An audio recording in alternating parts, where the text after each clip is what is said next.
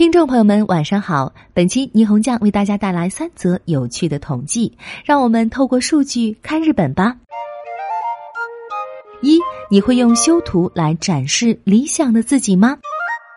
只要使用智能手机的修图 APP，瞬间就能打造出明眸善睐、精致小脸和细嫩肌肤。在如今这个时代，修图似乎已经成为一种常识。日本曼丹公司二零二二年三月针对四百四十三名十五到四十九岁的女性实施的调查显示，关于在社交媒体发布个人照片时是否会修图这个问题，所有年龄段中表示经常会或偶尔会的合计占比都超过了百分之七十。如今，完全不修图展现真我的人似乎已经成为少数。关于会调整处理哪些部位，三十到四十九岁这个年龄段选择皮肤的受访者最多，占比达百分之七十六点一；十到十九岁选择脸型的最多，占比达百分之七十六点八。表示会修眼睛和鼻子的十到十九岁受访者占比也高于其他年龄段，反映出他们更注重细节，对于打造自己心仪的面容可谓精益求精。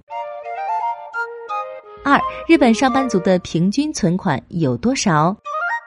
日本一家职业规划与转职咨询服务公司在今年四月，针对二十到六十九岁的有工作的用户实施了一项存款状况调查。结果显示，百分之三十一点七的受访者表示有一千万日元以上的存款。所有调查对象的平均存款金额为一千零八十七万日元，约合人民币五十三点四万元，中位数为五百万日元。从年龄段来看，二十到二十九岁年龄段为二百七十二点九万日元，五十到五十九岁年龄段为一千六百二十二点二万日元。关于每个月的存钱情况，百分之六十一点九的受访者表示每月都存，百分之二十七点四表示不是每月但会存钱。百分之十点七表示没有存钱，属于少数派。单月的平均存款金额为八点二万日元，约合人民币四千元。关于存钱的理由，表示为晚年做准备和作为子女教育资金的受访者占了绝大多数。大多数受访者都在老老实实的存钱养老。虽说这样做稳健踏实，但似乎也让人感觉到社会活力的削弱。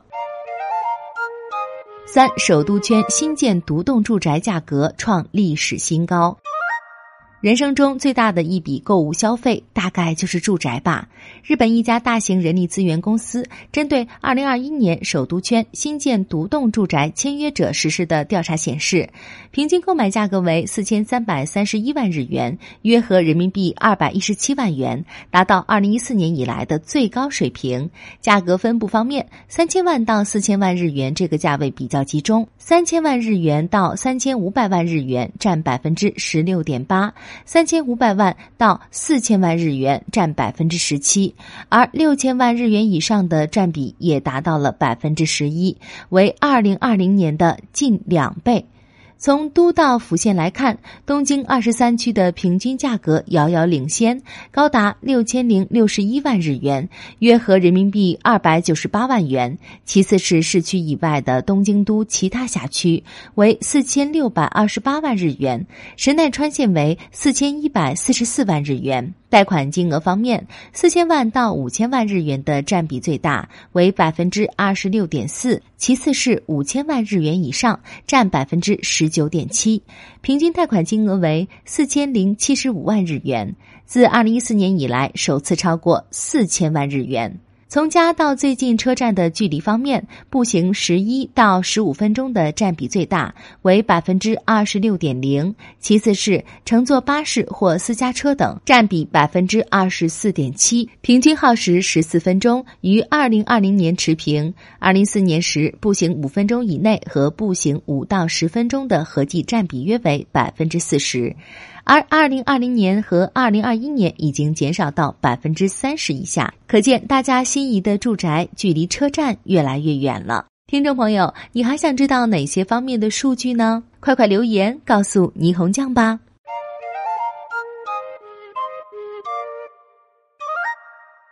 更多深度好文，请搜索日本网。